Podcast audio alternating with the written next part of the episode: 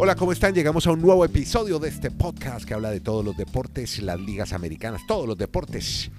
Se llama La Sacó del Estadio con Dani Marulanda en el retiro, Kenny Garay en Bristol. Yo soy Andrés Nieto desde Santiago de Chile. Llegamos al episodio 1038, 1038 y vamos a empezar hablando de béisbol. Béisbol y en 4 de julio, Día de la Independencia de los Estados Unidos, para hablar del equipo de Los Ángeles, los Angels, el equipo donde pues está Joe Orchela, aunque está lesionado, Mike Trout y Shohei Otani, con un 4 de julio para olvidar con toda esa nómina, pero parece que no están en buen momento los angelinos de Anaheim. Dani Marulanda, ¿cómo estás, hombre? ¿Qué tal todo? ¿Qué más, Andrés? Abrazos para usted, para quienes, para todos nuestros oyentes. Sí, un 4 de julio que se acostumbra, por ser festivo en los Estados Unidos, a tener béisbol de grandes ligas desde el mediodía hasta la medianoche. O sea, ayer todos los fanáticos de la pelota pueden quedar casi que hastiados de ver programación durante todo el día de béisbol, no al mismo tiempo, sino en horas diferenciadas y por eso se disfruta más.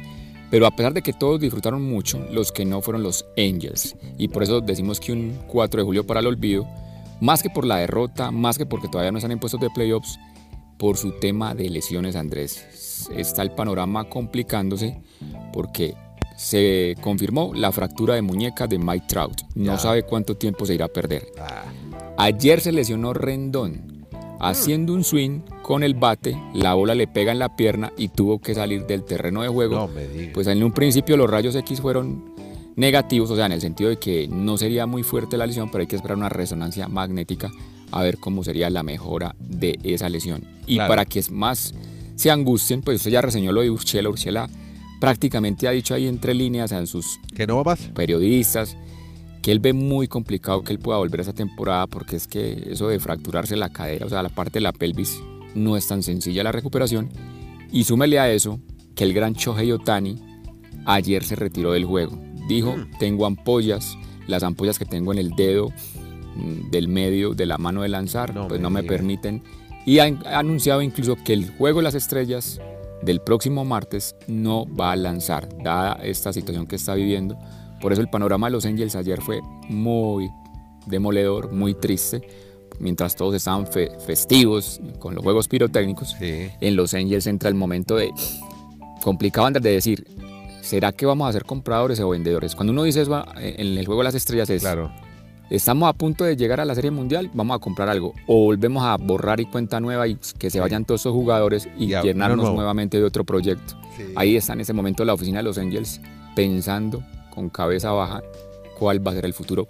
Es que es increíble, Andrés. Esos tres jugadores tienen Rendón, Otani y Trout tienen el 45% del salario de toda la nómina de, los Angels. los tres nomás. O sea, esos salarios son impresionantes. Y uno con esas tres figuras y no han podido ni siquiera llegar a playoffs. No, bueno, en fin. Bueno, vamos a ver qué pasa, cuál es el futuro de este equipo de Anaheim.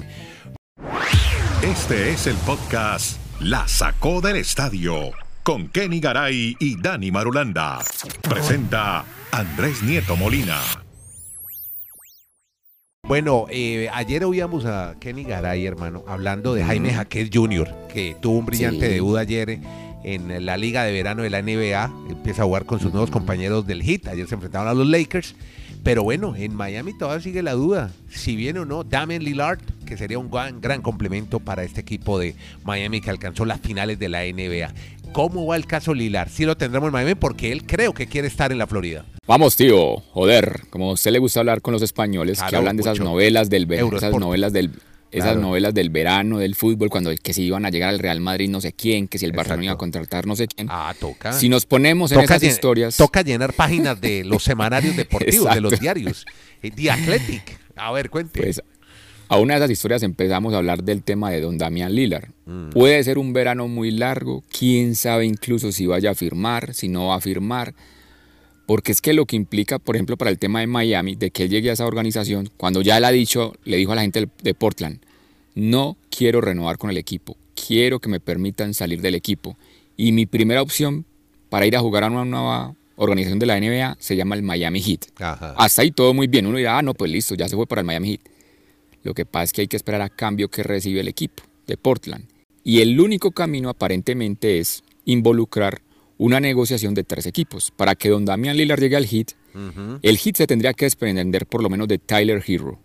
y Tyler Hero llegaría al equipo de Brooklyn, a los Nets. Ah, sí. Y los Nets, en una especie de enroque, Ya. llevarían varios jugadores, sobre todo de, de futuras selecciones de draft, al equipo de Portland para que los tres queden como a gusto.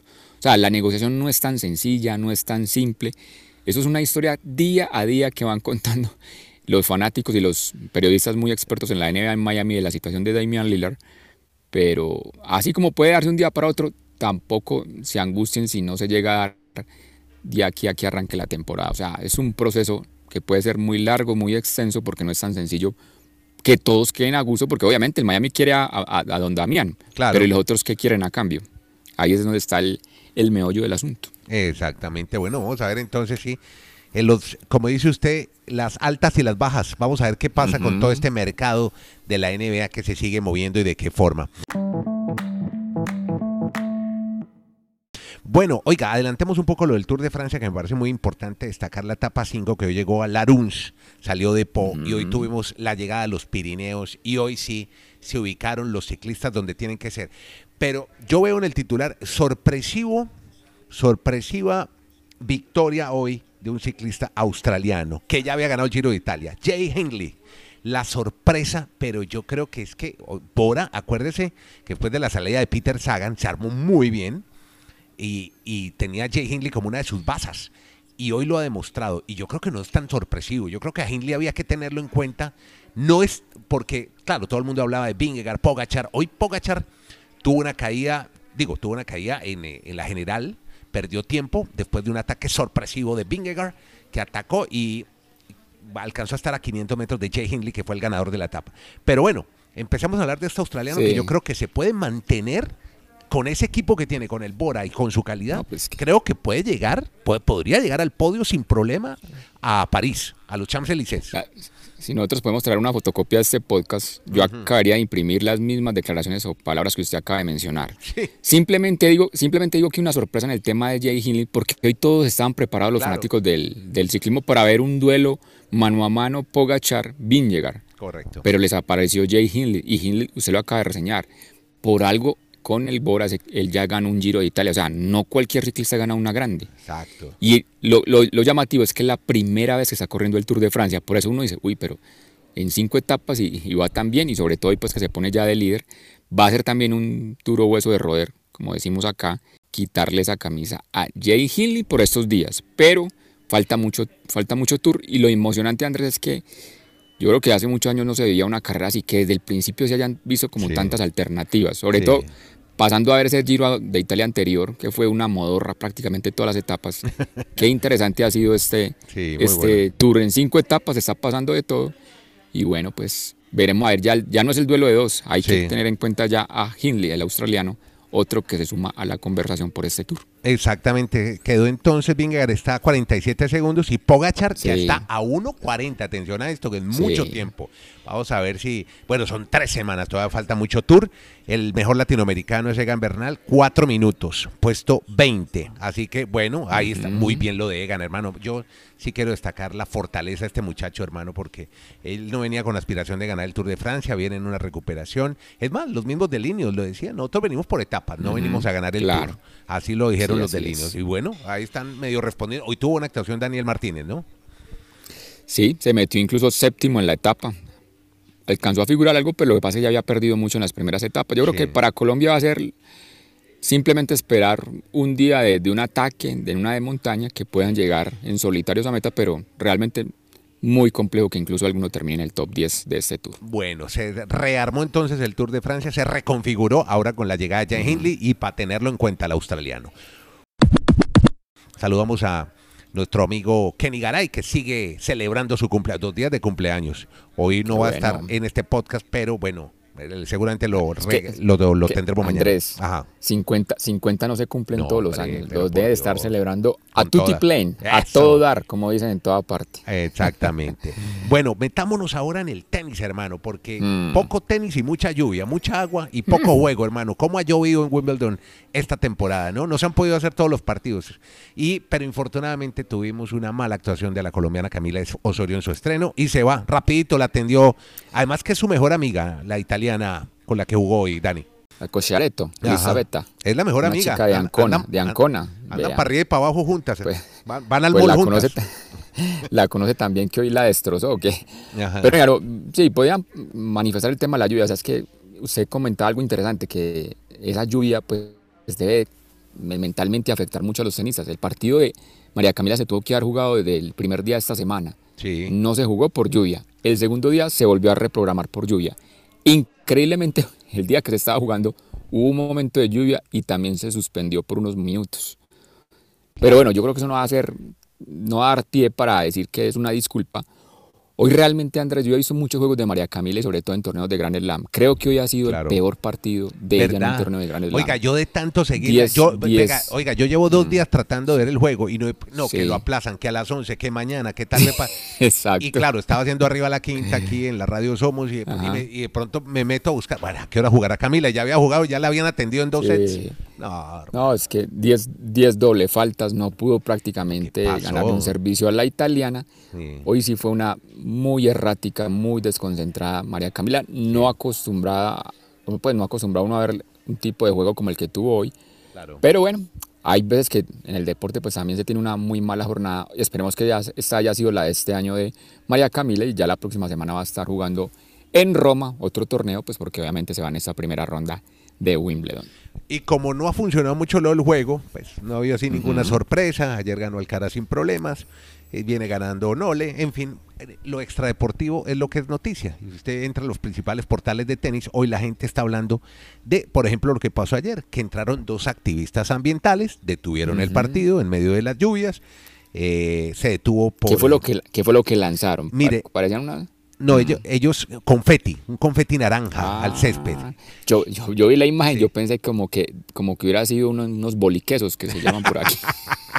¿Qué es boliqueso? Explíquele a los de otros países qué es un boliqueso, hermano.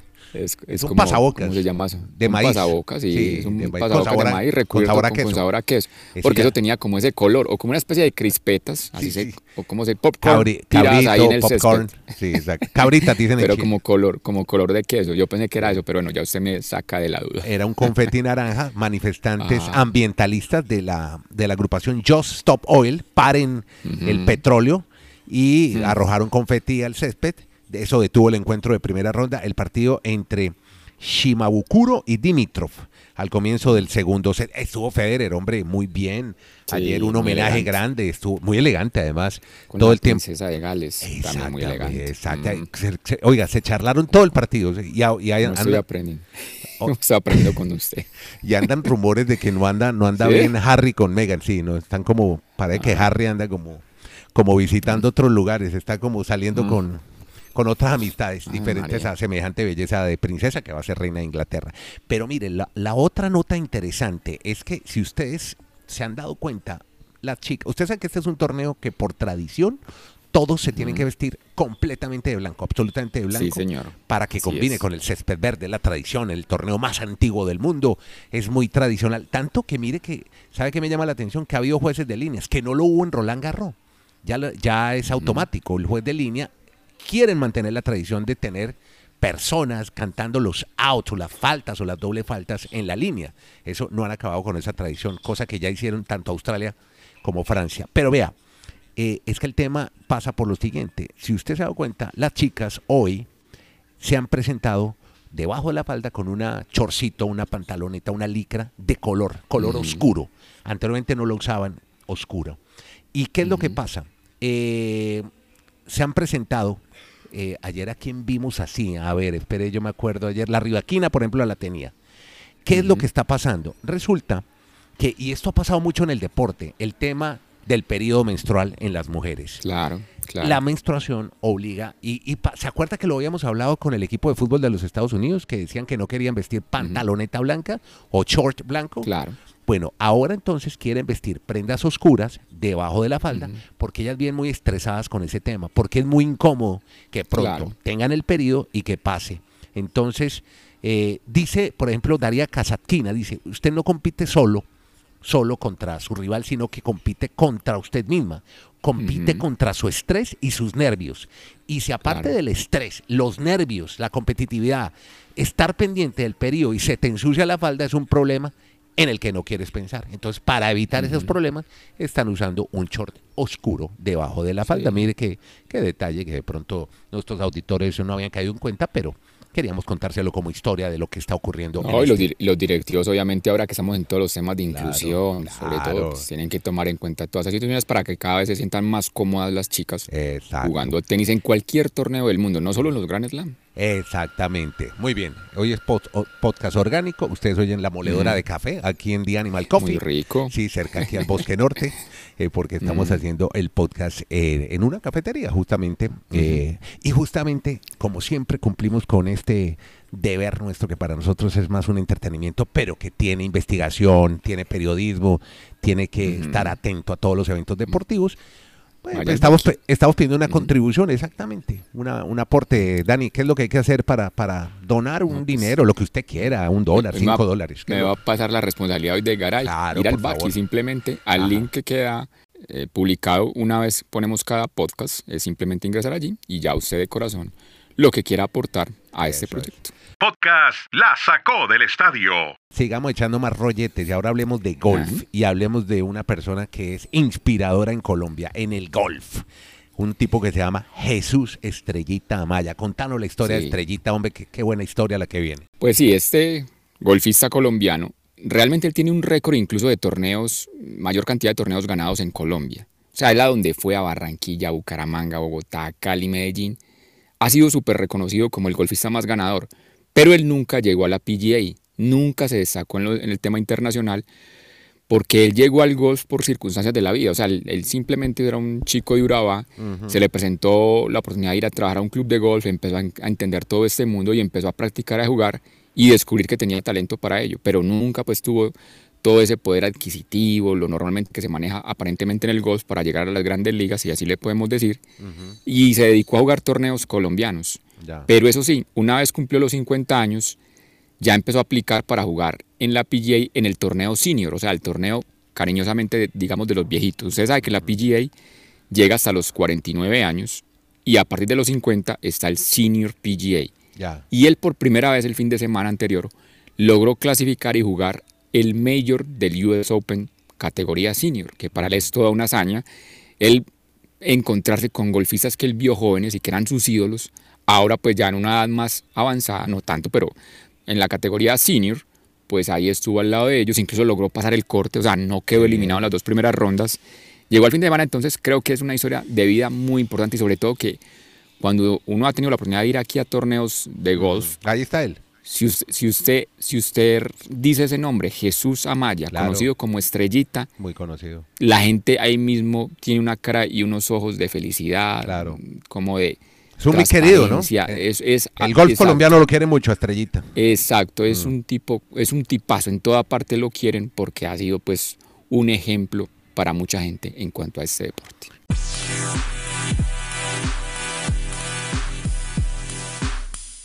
Hablemos de, la Copa Oro, que es uno de los torneos importantes que se disputa por estos días de fútbol. Se está disputando, eh, equipos de fútbol, claro, casi todos están de vacaciones. A propósito, hoy se supo lo de mm, lo de, ¿cómo se llama? Luis Enrique que va para el Paris Saint Germain, ¿no? Entrenador. Y renovó por tres años más el ingeniero Pellegrini con el Real Betis. Tenía, le estaban cantando pajaritos desde Arabia, pero prefirió quedarse en España, alta, alta competencia, y seguir con el Betis de Sevilla para llegar a torneos europeos. Así que ¿Qué ha pasado en el fútbol de Centroamérica, el Caribe y Norteamérica? Dani Marulanda. Que en esa Copa de Oro, Andrés, ya terminó la fase de grupos. Ya están los ocho equipos listos para cuartos de final el próximo fin de semana y hay locura con la selección de Guatemala, porque por primera vez en su historia ha ganado un grupo de la Copa de Oro y hacía 12 años no llegaban a una instancia de cuartos de final, desde el 2011, pero esta vez reitero con la particularidad que lo han logrado ganando el grupo. Y llama mucho la atención, Andrés. A ver, yo creo que ni en la Copa América se ve esas aficiones que se ven en la Copa Oro. Sí, es un torneo muy bien organizado en Estados Unidos, con estadios de primer nivel, pero yo siento que todos estos inmigrantes que se quedan viviendo en Estados Unidos, o sea, sienten ese patriotismo que llenan esos estadios. Cuando usted va a una Copa América, usted va a una Copa América en Paraguay, en Uruguay, en Bolivia, no, no van sino los aficionados locales. O sea, usted va, vaya a ver un Ecuador-Bolivia en Uruguay y el estadio Sí. Si mucho está medio. En cambio aquí la Copa Oro es muy emocionante, me parece por bueno. ese sentido. Así critiquen que el nivel, porque imagínense que se dio un partido 6-4. Costa Rica le hizo 6 goles a Martinica, Martinica Wow. les hizo 4, incluso es el, el marcador con más tantos en la historia de una Copa de Oro, se dio esta última jornada de la fase de grupos. Pero rei- reitero, yo quiero destacar sobre todo es como esa pasión, aunque también llegan unos casos de, de brutalidad y bestialidad, y no sé si esas palabras Ah, lo del eran puñal, fuertes. lo del mexicano. Lo- es, es increíble que en el estadio de, Mm. exacto, en Santa Clara, en California, entre mexicanos uno apuñale al otro. No, O sea, ¿qué es esto? ¿qué- Qué, qué horror, qué qué violencia. Sí, Mm. Eh, pero, pero la afición al fútbol en Estados Unidos, en esos, digamos, pues temas de, de- como de mucha añoranza, como de Claro. mucha melancolía, siento yo, de, de todos estos fanáticos que se van a vivir a Estados Unidos, pero siempre tienen el recuerdo de su selección, pues ahí tienen cada dos años el verano para volver a reencontrarse con su pasión, su amor a, a su selección. Y, y un último detalle, venga, ahorita de, de todos estos aficionados que estamos hablando, oye, impresionante lo de la MLS el día anterior, el clásico pasó? del tráfico. Cuente. Jugaron Los Ángeles Fútbol Club, el el, Galaxy. el gran equipo de su amigo, el gran equipo de su amigo Sí, Simón Brand. en Los Ángeles, Simón, Simón Brand, sí. contra el Galaxy. Y de Claudia Bamón, ¿no? De una vez. Exacto. Hasta que frente al Galaxy. a Claudia, sí. Frente al Galaxy. Ese clásico del tráfico lo llevaron a jugar al Rose Bowl por primera vez, a ese estadio que es gigante. Sí. Metieron 82.110 personas, récord de asistencia para la historia de un Qué partido de la MLS. Qué maravilla. La qué bueno. locura que generó eso. Oye, mi mano, ¿cómo debería de salir de ese estadio? ¿Cómo debería ingresar a ese estadio con esos tráficos de Los Ángeles? Pero allá disfrutaron su Oiga, ¿y siguen Vela y Chicharito ahí o no? Claro. ¿O no? Pero, pero Chicharito está lesionado. Ha lesionado Chicharito. Bueno, Sí, esos, sí, sí. esos arrastran gente, ¿no? Estos sí, dominicanos. claro, claro, Mucho mexicano. Podcast La Sacó del Estadio. Bueno, venga, no, no me quiero sin despedir Sí. a mujeres, mujeres en el deporte. Usted sabe que estamos en Centroamericano, le va bien a Colombia, viene liderando México, Sí. Colombia segundo. Pero mire, destacar a Janie Pájaro, que ayer barrió en las pruebas de velocidad. en Patinaje. Patinaje. Una amiga suya, Fabriana Arias, también le fue muy bien. Sí. ya en, en fondo, en patinaje, pero quiero destacar a una mujer que se la leí al pájaro y me puse a a buscar un poco, y ojo con esta, con esta chica, Natalia Linares, salto largo, tiene, ya está en 686, es medalla de, pla- de plata en el mundial, ¿te acordás el que hicieron en Cali, el mundial de atletismo? Sí, medalla de plata sub-20, en un mundial juvenil. sub-20, Mm. y esta vez hizo récord centroamericano y, y- y me- oh, increíble. Le ganó, a, le ganó a una cubana, Leyanis Pérez, y a una puertorriqueña que son potencia, a Lisbeth Félix. Así que ojo a esta colombiana Natalia Linares para tenerla en cuenta. ¿Qué, qué me quiere usted? Que la pongan en el radar, listo, ya la vamos a poner Exacto, en el ya radar. de una vez, hermano, póngase a ver para ver si así la tenemos en los Panamericanos y le hacemos el seguimiento a Natalia. Claro. Aquí lo, aquí lo Ahí espero. va a disfrutar usted en octubre. Usted va a disfrutar mucho en octubre los Con- Panamericanos. Espero que con ustedes, Dani Marulanda, que me acompañe a las pruebas de deportes en Santiago. Ya se entregaron las primeras casas para los deportistas, donde va a ser la Villa Olímpica, que va a ser en Cerrillo, unos apartamentos muy bien, muy bien acondicionados.